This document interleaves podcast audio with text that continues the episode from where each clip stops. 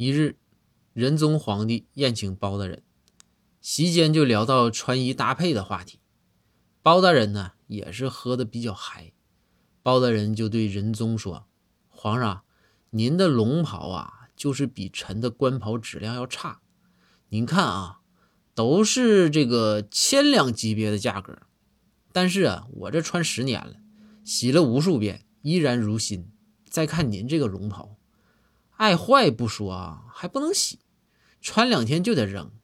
你这应该追究工部的责任呢。他们是不是克扣您龙袍的材料了？”这里可能有些贪腐的事儿啊！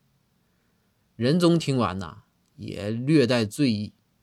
仁宗就说：“包爱卿，你不知道，当初啊，我让工部设计服装的时候啊，我们我给他定标准了。”包公说：“皇上，什么标准呢？”仁宗说：“我告诉工部，我这个龙袍啊，它是奢侈品。”那包公就追问呢。说那属下这个官袍呢？仁宗说：“你们那个官袍啊，定位是劳保用品，